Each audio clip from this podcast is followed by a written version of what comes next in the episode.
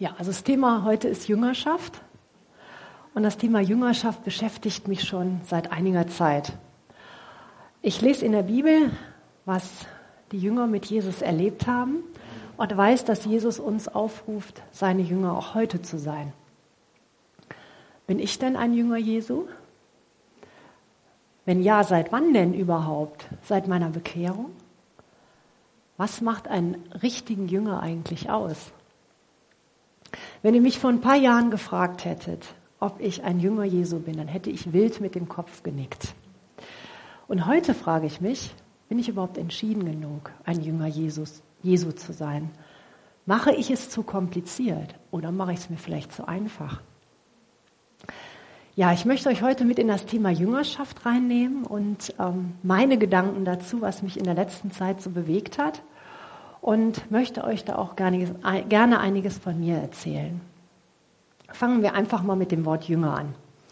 Wisst ihr, wie oft das Wort Jünger in den Evangelien vorkommt? Meistens nämlich in den Evangelien. Schmeißt mal einfach eine Zahl rein, nur um euch ein bisschen hier. Sag mal was. 17. 70. 252 Mal. 252 Mal. Du bist sehr, sehr nah dran. Sehr gut. Ja, und am häufigsten, also im Neuen Testament, im Alten Testament nur zweimal. Nämlich in Jesaja, für wen es interessiert, Jesaja 8, 16 und 50, 4. Wobei 50, 4 lohnt sich, den müsst ihr mal lesen. So, ähm, in der Übersetzung aus dem Griechischen bedeutet der Begriff Jünger Lehrling oder Lernender. Im Hebräischen heißt es ähnlich, Schüler der Schüler und sein Meister. Das gab es schon bei den alten Griechen. Da seht ihr den Meister Sokrates mit seinem Schüler Platon. Der Jünger im alten Griechenland eignete sich die Lehre seines Meisters an, aber nicht nur, um sie weiterzugeben, sondern um sie weiterzuentwickeln. Sie wollten nicht Jünger, Lernende bleiben, sondern wollten selbst einmal Meister werden. Jünger sein war damals nur ein Durchgangsstadium. Platon, der Schüler von Sokrates, wurde später der Meister von Aristoteles. Das Prinzip war hinterher bei den Pharisäern, bei den Schriftgelehrten ähnlich.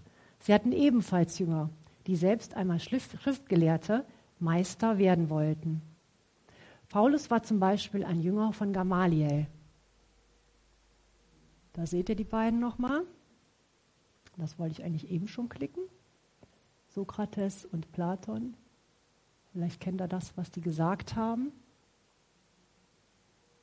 So, wer jünger werden wollte und in eine Schule eines jüdischen Schriftgelehrten gehen wollte, musste bestimmte Voraussetzungen mitbringen. Er musste erstmal zum Volk Israel gehören. Er musste charakterlich und auch finanziell auf der Höhe sein. Und auch noch, ja, finanziell auf der Höhe sein, weil Jüngerschaft war nicht kostenlos. Dabei war die Auswahl vom Rabbi entscheidend ähm, nicht nur seine Person war entscheidend, sondern seine Lehre war entscheidend. Der Lehrer, der wurde immer hoch geachtet, aber auch kritisch beleuchtet. Und man hielt immer Ausschau nach einem noch besseren Lehrer. Nicht die Person des Lehrers und sein Leben war der Fokus, sondern die Lehre. Ja, ihr seht schon, bei Jesus ist es komplett anders. Jesus ruft Fischer, der ruft die einfachen Menschen. Bei dem ist ein Polster auf dem Konto nicht wichtig. Nicht das Lehrgerüst steht im Vordergrund, sondern die Person Jesus Christus, die Beziehung zu Gottes Sohn. Jeder ist aufgerufen, du und ich, und deswegen sind wir hier heute Morgen. So, das ist jetzt erstmal die Theorie. Ähm, ist das, wie ich mir Jüngersein vorstelle, die Art, wie ich Jüngerschaft lebe, die Art, wie Gott sich Jüngerschaft vorstellt? Ich habe einen Poetry Slam gefunden. Und dieses Slam geht recht wortgewaltig mit dem Thema Jüngerschaft um. Und ich bin sehr, sehr froh, dass wir so viele junge Menschen hier haben, weil ich mir erst gedacht habe, hoffentlich erschlage ich euch nicht damit. Ähm, es wird jetzt fünf Minuten dieses Poetry Slam geben, dann hören wir damit auf und dann steigen wir so ein bisschen in den Text und in die Botschaft ein. Ja, hört mal hin.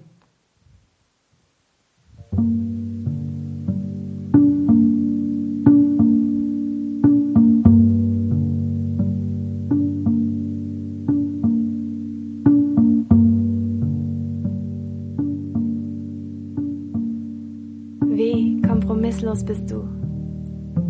Ich glaube, wir wollen das heute gar nicht mehr wahrhaben, weil solche Wahrheiten mir mein Versagen nachtragen. Doch was heißt das für Menschen, die mal genauer nachfragen? Kompromisslos.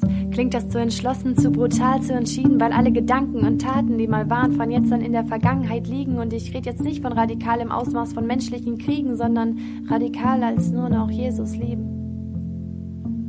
Gehört ihm dein Herz oder klingt das wie ein Scherz aus Kompromiss beladen durch solche Fragen deine Gedanken deinen Lebenslauf verklagen? Weil solches Hinterfragen ganz leise offenbart, dass ich am meisten um mich selber kreise und nicht wie ein Fremdling ohne Bürgerrecht nur dieses Land durchreise. Nein. Seltsamerweise steht die Christenheit in einem Spagat, den es früher nicht gab. Weil damals hieß es Jesus oder Welt, aber wir haben uns genüsslich mit einem Fuß jeweils zu beiden hingestellt. Entstellt von unserer Kraftlosigkeit, die weit unter Gottes Kräfte reicht, haben wir uns entschlossen, uns lieber in Üppigkeiten einzuschließen und unseren Reichtum zu genießen, weil in unserem westlichen Leben ja Milch und Honig durch unsere Häuser fließen. Und an diesem Punkt waren die meisten vor Gesetzlichkeit. Aber ich rede von Entsetzlichkeit, die am Ende doch nur Gottes Größe entweiht. Es geht hier auch nicht um gute Werke sammeln, was von meiner Gerechtigkeit stammeln, sondern es geht um die Echtheit meiner Reaktion auf die Liebe von dem Sohn. Ich meine, was prägt unsere Zeit? Wir haben himmlisches Manna gegen irdisches eingetauscht und wurden getäuscht, weil auch das Christentum den Liedern der Welt lieber lauscht, als geistesberauscht in seinen Spuren läuft. Wir nennen uns radikal, weil wir christliche T-Shirts tragen und nicht wie die Welt nach einem Lebenssinn fragen. Denn während wir bereits unsere Nachfolger als erfüllt abgehakt haben und die Kosten aus Mangel an Erkenntnis nur noch selten überschlagen, frage ich dich, gehörst du zu den Jüngern, die im Glauben noch was wagen? Damals bezahlten die Apostel mit ihrem Leben und wir nennen uns radikal, weil wir Gott zwei Stunden unseres Sonntags geben.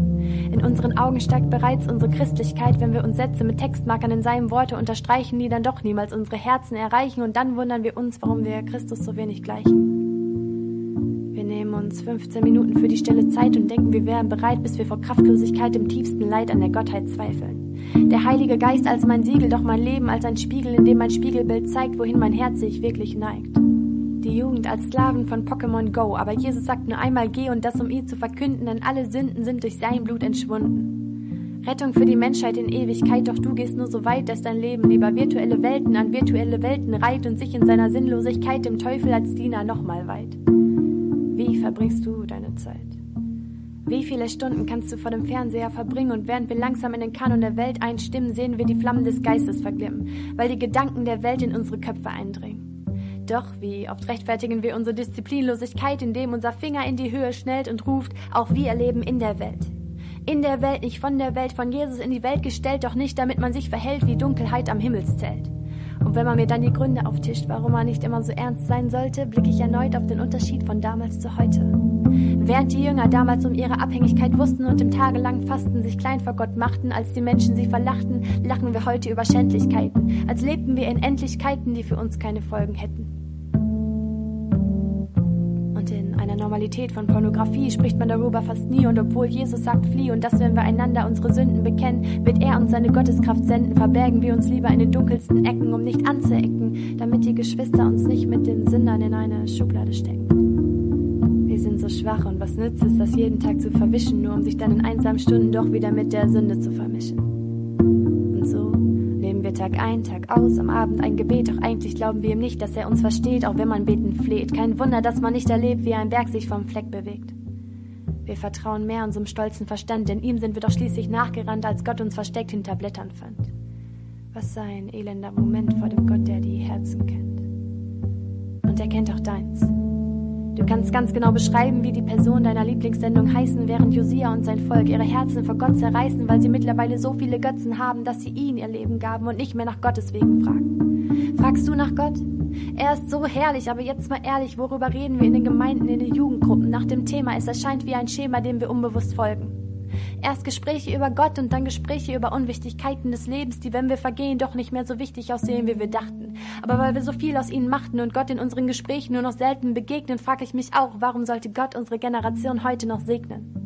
Wo man heute in unserer Hartherzigkeit Gott nur den zweiten Platz verleiht, wundere ich mich in meiner eigenen Abtrünnigkeit, dass Gott immer noch jeden Tag seine Gnade zeigt. Ich frage mich, wie sehr du seine Heiligkeit vermisst und betrübt darüber bist, dass die Sünde auch in der Kirche wie ein Geschwür unser Leben auffrisst, denn wie oft bin ich selber als Christ Egoist? Wie oft geht es nur um mich und meine Gedanken? Gedankenlos kreise ich nur um mein eigenes Seelenheil und übersehe derweil nicht nur ein Detail, sondern dass es um seine Herrlichkeit geht. Wie oft habe ich dieses Ziel schon verfehlt? Wie entschieden bist du? Ja, also als ich das Video das erste Mal gesehen habe, war ich richtig erschüttert. Ich weiß nicht, wie es euch geht. Ähm, da ist sehr, sehr viel Wahrheit drin und ähm, da ist so viel drin, was ich persönlich auch kenne. Deswegen hat mich das so angesprochen.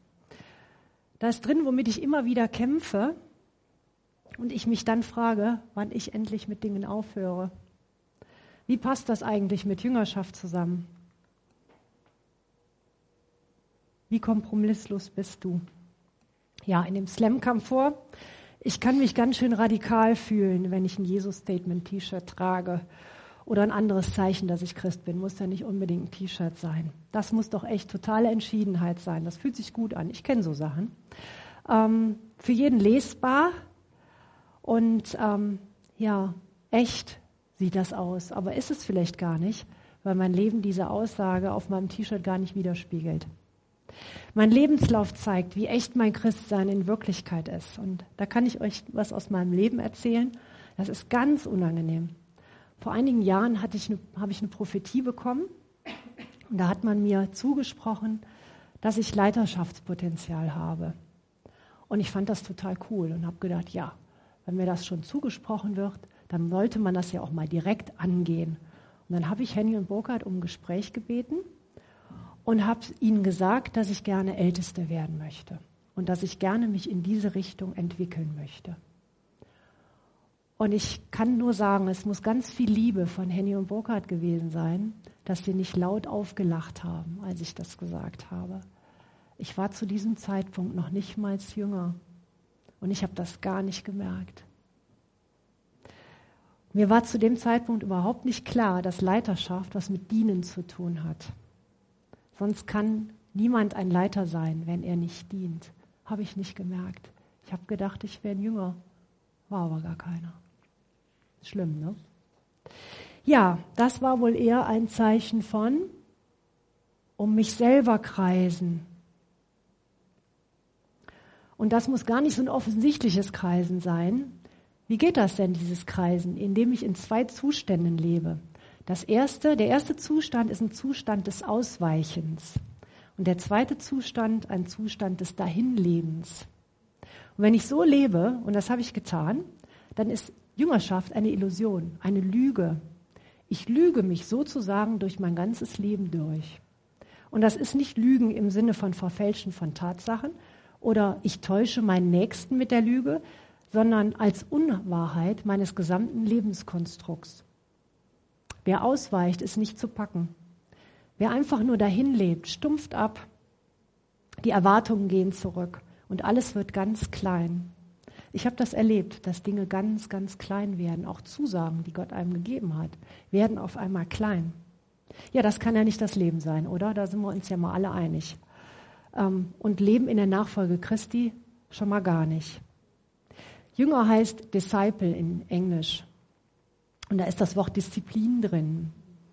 Ähm, wie gehe ich mit meinem Leben um, mit meiner Lebenszeit um? Wie verbringe ich meine Zeit? Und da sagte das Slam so sehr schön, bin ich jetzt hier falsch? Ja. Wie viele Stunden kannst du vor dem Fernseher verbringen?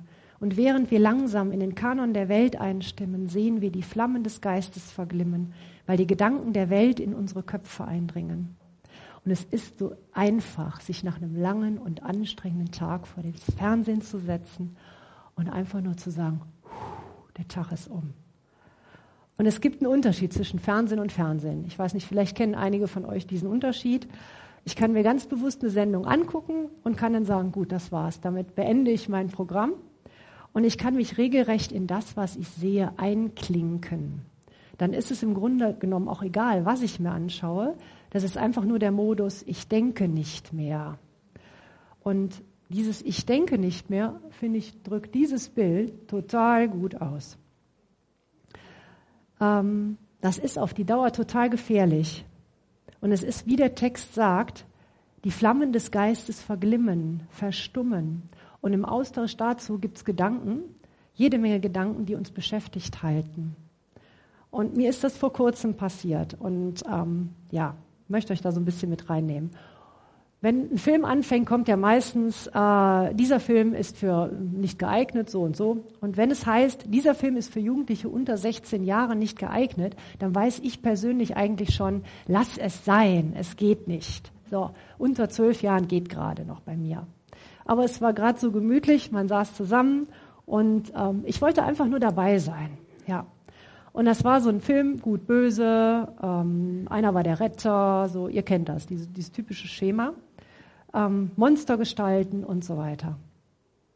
Ja, habt ihr das schon mal gehabt, dass der Geist euch mahnt, lass es sein? Der Geist hat mich gemahnt. Da war diese leise Stimme in mir, die gesagt hat, lass es sein. Aber was habe ich gemacht? Nichts. Ich bin einfach sitzen geblieben. Ja. Ja, und dann äh, habe ich mir den Film angeguckt bis zum Schluss mit den Horrorgestalten. Und ähm, ja, es hat zwei Tage gedauert, bis ich diese das Düstere wieder aus meinem Kopf hatte. So hat mich das verfolgt. Es ist förmlich eingesickert in meinem Kopf, so wie, wie dieses Männchen da, so richtig rein.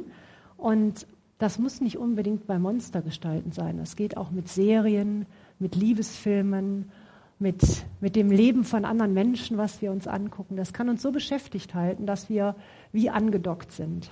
Und dann verglimmt jeglicher Geist, der da noch in uns Kraft haben will und aufstehen will. Ja, also ich musste das regelrecht rausbeten, was ich mir da angeguckt habe. Und, aber Gott hat mich gewarnt. Der spricht, Gott spricht, aber ich habe nicht gehört. Und ich habe mich entschieden und musste den Preis für diese Entscheidung tragen. Ja, warum tue ich mir denn sowas eigentlich an? Wenn Gott auch schon vorher sagt, dass das nicht gut für mich ist. Und ja, ich will doch Jesus nachfolgen. Wie viel bin ich denn bereit, in die Nachfolge zu investieren? Jesus hat nicht hinterm Berg gehalten, ähm, was es kostet, ein Jünger zu sein. Er hat das ganz klar gesagt, und zwar in Lukas 14. Ich lese uns das mal vor. Eine große Menschenmenge begleitete Jesus. Er wandte sich um und sagte zu ihnen, wer mir nachfolgen will, muss mich mehr lieben als Vater und Mutter, Frau und Kinder, Brüder und Schwestern, ja mehr als sein Leben sonst kann er nicht mein Jünger sein. Und ihr könnt auch nicht meine Jünger sein, wenn ihr nicht euer Kreuz auf euch nehmt und mir nachfolgt. Aber nicht, aber kommt nicht, ehe ihr nicht die Kosten berechnet habt. Denn wer würde mit dem Bau eines Hauses beginnen, ohne zuvor die Kosten zu überschlagen und zu prüfen, ob das Geld reicht, ob alle Rechnungen zu, um alle Rechnungen zu bezahlen? Sonst stellt er vielleicht das Fundament fertig und dann geht ihm das Geld aus. Wie würden ihn da alle verlachen? Sie würden sagen, da ist der, der mit dem Bau eines Hauses angefangen hat und nicht genug Geld hat, dann nicht genug Geld hatte, es fertigzustellen.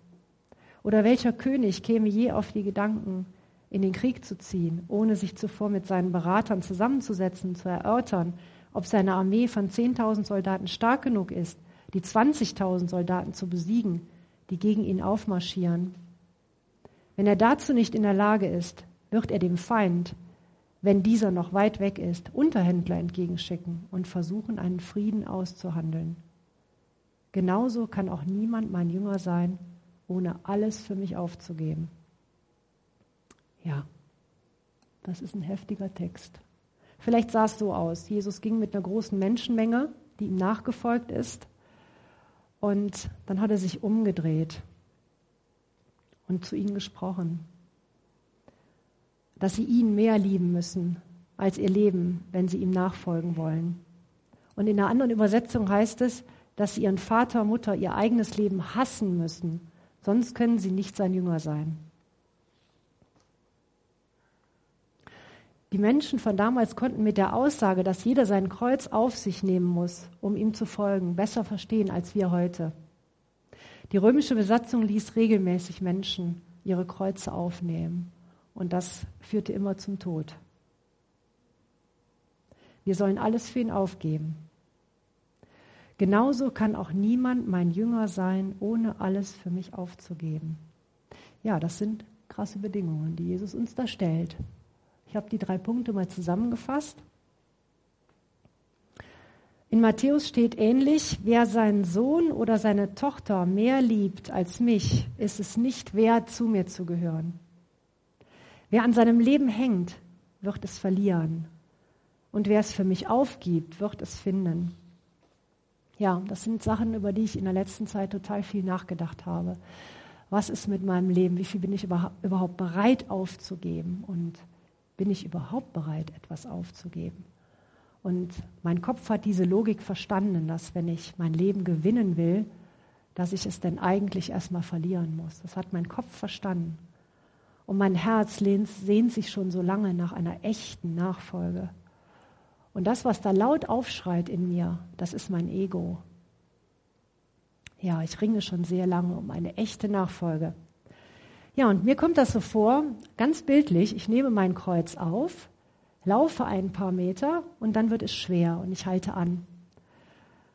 Das ist total frustrierend. Ich weiß nicht, ob ihr das kennt, dieses ein paar Meter mit dem Kreuz laufen und dann anhalten und sich nochmal umdrehen gucken, ja, und irgendwann nehme ich es wieder auf und gehe wieder ein Stück weiter.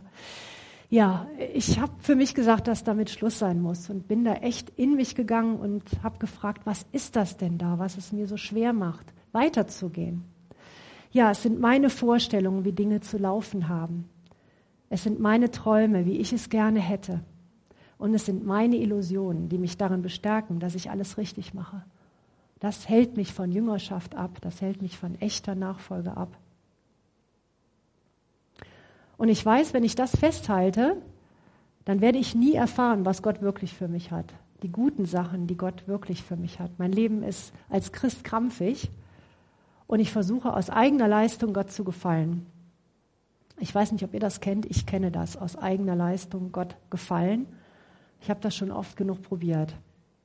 Ja, mit Jüngerschaft hat das nicht viel zu tun. Wir haben das gelesen, was Jüngerschaft ausmacht. Ja, und ich will mich doch aus Liebe für Jesus entscheiden. Ja, so will ich nicht weitermachen. Und mit dieser Frage, die ich echt hin und her bewegt habe, hat Gott zu mir gesagt, komm, komm mit diesen Sachen, komm mit diesen Sachen zu mir. Und das habe ich letzte Woche ganz bewusst in, in, einer, in einer stillen Zeit gemacht. Ich habe ein paar Tage im, im Kloster verbracht. Ähm, und da war es ganz bewusst dran, dass ich Gott meine Vorstellungen, meine Erwartungen und meine Träume gebe. Und da kam noch ein dritter Punkt dabei, oder ein vierter Punkt, das ist Selbstmitleid. Mein, ja, warum denn immer ich? Warum, warum geht bei mir nicht alles so, wie ich mir das gerne vorstelle? Und wie ist das eigentlich mit meinem Leben? Ja, und diese Punkte habe ich Gott gegeben. Ich habe das visualisiert und in eine Handlung gepackt, damit es ganz konkret wird. Und in dieser Handlung habe ich das Gott gegeben und habe gesagt, Gott, ich übergebe dir das jetzt, ich folge dir nach und übergebe diese Dinge dir, weil ich weiß, dass diese Dinge mich immer wieder festhalten. Und ich habe gespürt, dass das für mich eine ganz wichtige Sache war und dass Gott da mittendrin war in diesem, in diesem Moment. Ja, ich habe das ganz alleine gemacht. Ich war in einer kleinen Kapelle und ja, es war für mich so ein heiliger Moment, wo ich wusste, das ist jetzt, das gebe ich Gott und jetzt fängt was Neues an. Ja, Gott sagt, dass wir die Kosten überschlagen sollen. Also er gibt uns das große Bild, die Kosten überschlagen. Wir sollen uns genau anschauen, worauf wir uns einlassen, wenn wir mit ihm unser Leben verbringen wollen. Ja, das machen wir ja mit anderen Lebensentscheidungen auch, dass wir die Kosten über, überdenken. Ja, ein praktisches Beispiel, unsere Söhne, die studieren jetzt bald in, in Düsseldorf und der eine, der hat sich eine, einen WG-Platz gesucht und der andere, der hat sich eine Studenten, Studentenwohnheim was gesucht. Und ja, die ganzen Vorstellungen werden abgeklopft. Was stellt man sich denn vor? Was will man denn? Der eine will das, der andere will das. Es ist machbar. Was ist machbar? Was bin ich bereit zu investieren? Man versucht sich das große Bild anzuschauen. Und wenn wir eine gute Entscheidung treffen, dann werden wir belohnt. So ist es in der Regel. Nicht immer sofort, aber sehr oft werden wir belohnt für gute Entscheidungen und es kann auch manchmal ein bisschen dauern. Ja, und genauso will Gott, dass wir uns das Leben mit ihm anschauen und bei der Überlegung aber auch schon wissen, wie der Lohn aussieht, den wir erhalten, denn das sind Jesu Bedingungen an uns, wenn wir Jüngerschaft leben wollen. Und Jesus sagt, ich habe Jesus sagt, ich habe einen Lohn für dich, du bekommst etwas. Und jeder, der um meines Willen um meines Namens willen sein Haus, seine Geschwister, seine Eltern, seine Kinder oder seinen Besitz aufgegeben hat, wird hundertmal so viel wiederbekommen und das ewige Leben erlangen. Doch viele, die heute wichtig erscheinen, werden dann die geringsten sein. Und die, die hier ganz unbedeutend sind, werden doch die größten sein. Ja, ich kann mir das nicht vorstellen, hundertmal wiederzubekommen äh, von dem, was ich abgegeben habe. Ich, für mich hört sich das nach Fülle an, nach dem, was Gott sagt, Fülle des Lebens. So hört sich das für mich an. Ja. Und obendrauf bekommen wir noch das ewige Leben. Der Tilde hat das so toll gezeigt mit dem Seil, mit dem Stück Seil, was da unser Leben darstellt, sichtbar ist. Und dann dieses lange Stück Seil, was in der Ewigkeit, unser Leben in der Ewigkeit darstellt. Und ja, wie viel Zeit ich in der Ewigkeit mit Gott verbringen werde, das bekommen wir von Gott geschenkt, diese Zeit.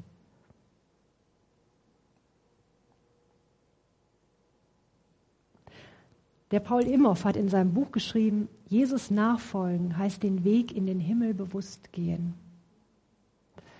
Das hat mich total angesprochen. Dieses Bewusstgehen. Ich gehe in den Himmel, aber ganz bewusst. Und ich weiß, dass ich diesen Weg in den Himmel schon hier auf Erden gehe, ganz bewusst. Und das erinnerte mich so an die, an die Brautjungfern, was Johanna gesagt hat letzte Woche, dass sie genügend Öl dabei haben. Wenn ich einen Weg bewusst gehe, dann habe ich genug, da muss ich dafür sorgen, dass ich Wegnahrung habe und dass ich alles dabei habe, damit ich dann auch ankomme und nicht zwischendurch, dass mir da irgendetwas ausgeht. Und das spricht Gott uns zu und sagt, pass auf, dass du genug Wegnahrung dabei hast, dass du genug Öl dabei hast.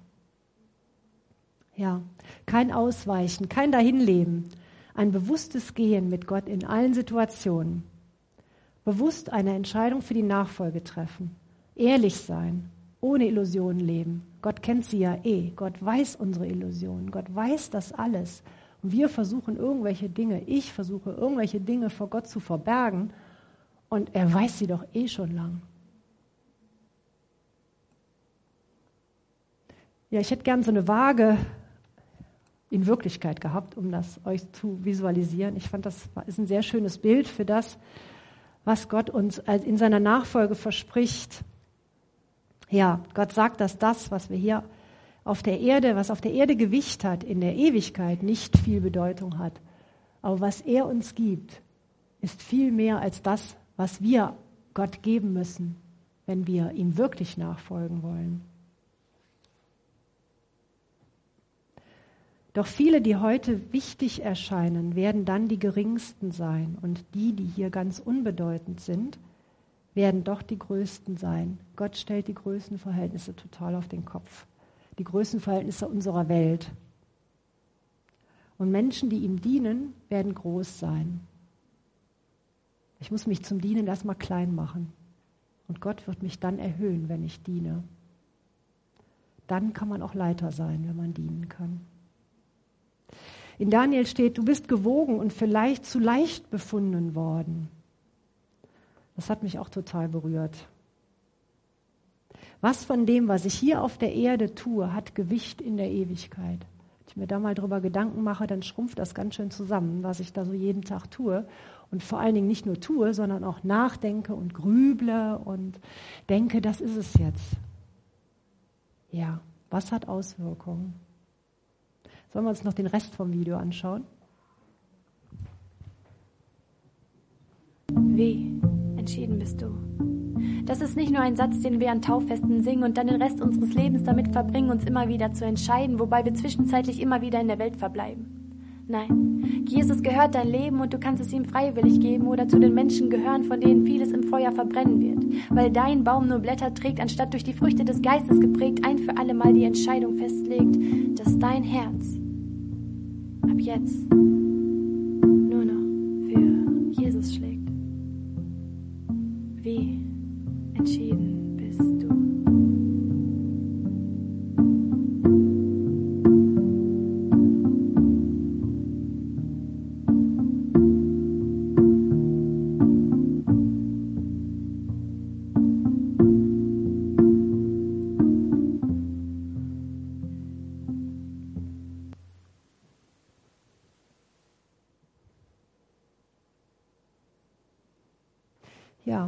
steht, oder es wird uns gesagt, die Entscheidung, dass dein Herz ab jetzt nur noch für Jesus schlägt. Und in dem Bibelvers wird gesagt, dass wir alles wegtun sollen, damit uns überhaupt nichts mehr abhält, entschieden Jesus nachzufolgen. Ja, ich möchte euch fragen, seid ihr bereit dazu? Seid ihr bereit dazu, Jesus nachzufolgen? Und diese Frage stelle ich auch mir. Seid ihr bereit dazu, Jesus nachzufolgen und in diese Waagschale hineinzugehen und zu spüren, was ist das, was ich geben muss und was ist das, was ich erhalte? Und den Preis dafür zu zahlen, dass die Nachfolge etwas kostet und das auch in unseren Alltag hineinnehmen. Bist du bereit dazu? Und der Till, der hat heute Morgen so schön mit diesem, was ist vorher, was ist nachher, das ist uns alles geschenkt, das ist alles schon da. Das hat damit nichts zu tun, beziehungsweise das, was Till heute Morgen gezeigt hat, ist mit der Sekunde unserer Entscheidung für Jesus da. Aber wird es sichtbar in einer Jüngerschaft? Ist es das, dass wir Früchte, das was, was ihr eben in dem Slam noch war, wenn das hinterher in, in, das, in das Feuer kommt, was bleibt davon übrig? Werden da Früchte draus? Oder wird einfach nur alles verbrennen? Unser Platz im Himmel ist klar, aber der Gott hat viel, viel mehr für uns. Ja, genau. Ich würde gern mit uns zum Abschluss beten.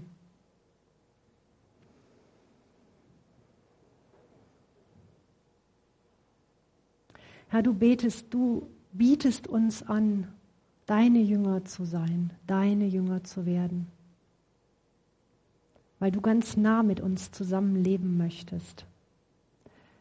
Du hast die zwölf Jünger gelehrt, du bist gemeinsam mit ihnen gegangen und genauso willst du mit uns gehen.